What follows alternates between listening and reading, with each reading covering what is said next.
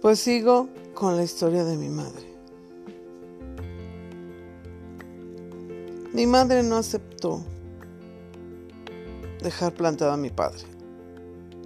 Dijo, no, ¿cómo voy a dejarlo plantado? A mí no me gustaría que a alguien de mi familia le sucediera. Y eso fue una vil estupidez de parte de ella porque se casó con mi padre. Al llegar a la iglesia, mi madre iba con la cara de tristeza, de arrepentimiento por el paso tan fuerte que iba a dar. En las fotos se veía la desilusión de ella por casarse con un hombre mayor que ella y aparte que no conocía. Es el error que se comete día a día. Te casas con alguien desconocido, a menos que ya te hayas acostado con él. Lo conoces desnudo. Pero si no, imagínate, no sabes el paquetazo que te estás llevando. Se casaron y ni siquiera la llevó de luna de miel.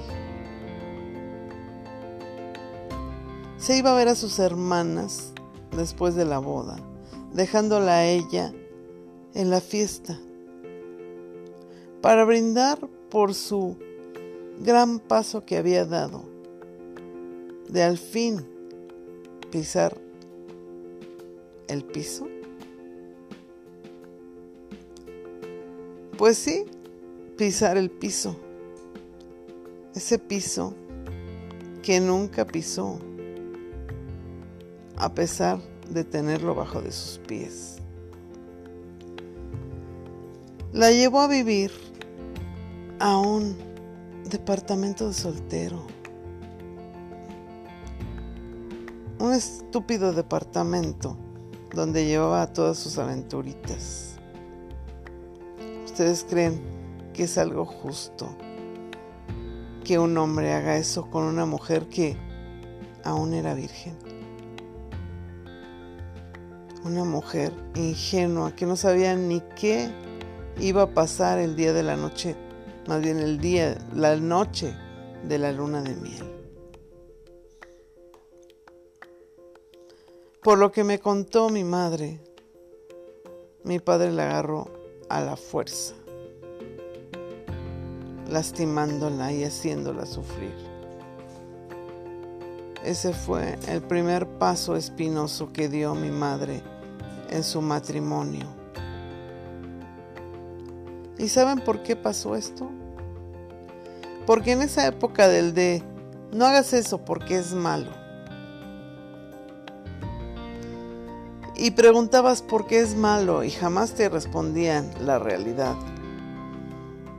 Pues así pasó. Mi madre, a pesar de que tenía 28 años,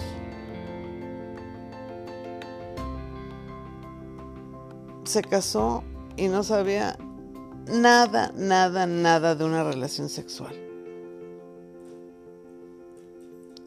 Ahora estamos acostumbrados a que conoces a alguien. Bueno, bueno, es que es la verdad. Conoces a alguien y si te atrae, te vas a acostar con él.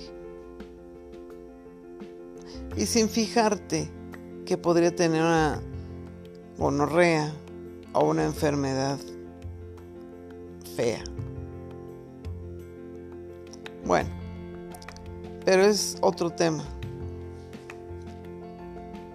Esa fue la noche de bodas de mi madre con mi padre. Que francamente, cuando se trata de algo así, un hombre así no te inspira cariño. Sientes algo de desprecio. Pues pasaron los días y mi madre quedó embarazada inmediatamente. Mi padre comenzó a, como dicen, a soltar el cobre. Sí, se largaba desde las 6 de la mañana, dejándole dinero a mi mamá a veces para la comida. Mi mami hacía el quehacer, sabía que era su deber, preparaba la comida, que en realidad sí era una buena cocinera. Llegaban las 3 de la tarde, las 5, y mi papá no aparecía. Estaba con sus hermanitas tomándose la copita de tequila. Hablando de las estupideces que hablan los hermanos. Y mi mami esperándolo. Llegaban las 8 de la noche. Y se quedaba dormida. Pues no, se seguía durmiendo hasta la una de la mañana que llegaba a él. No digo que borracho, porque estaba acostumbrado a tomar y ya no se le subía tanto. Llegaba inventando que había ido de trabajar o había ido de trabajo. Pero no todo era falsedad, todo era mentira, todo era sus hermanas. Pues así es como comenzó la vida matrimonial de mi madre y mi padre. Nació su primogénica, perdón, primogénita. Y mi padre al saber, porque en ese tiempo no había ultrasonido ni nada de eso, al saber qué era, dijo, ay, es una vieja. Sí, y los días fueron así de feos para mi madre y mi hermana.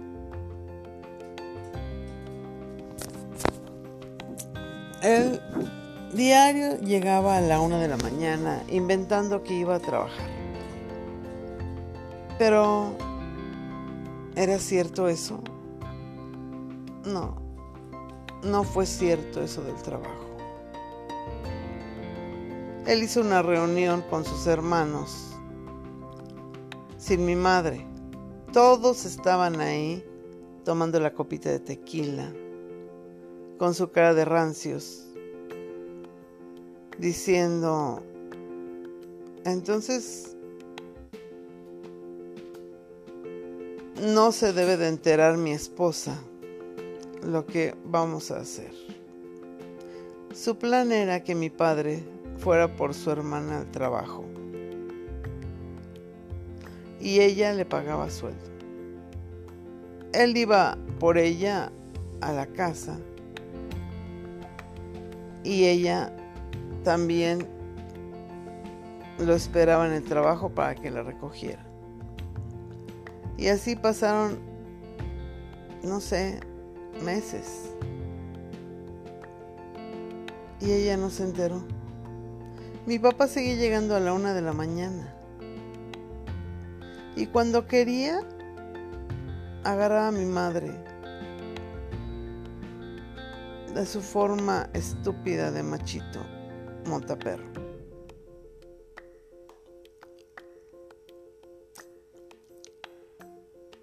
Llegué yo, pero para eso lo mismo es vieja. Llegó mi otra hermana, puras viejas.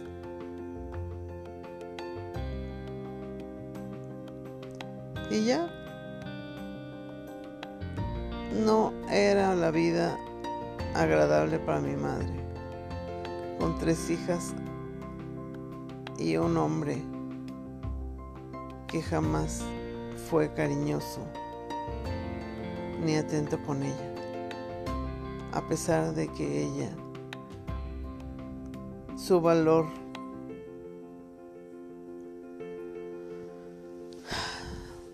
se lo daba a su virginidad.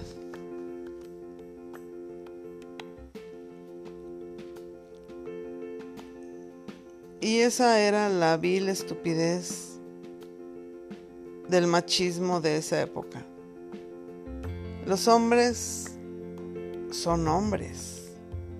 Pueden andar con la mujer que quieran. Pero las mujeres no. A una mujer la ven platicando con alguien y están inventando que se fue al hotel con ese alguien. Así es el veneno de la gente. Pero como les digo, mi madre echó a perder su vida con ese hombre que jamás la valoró.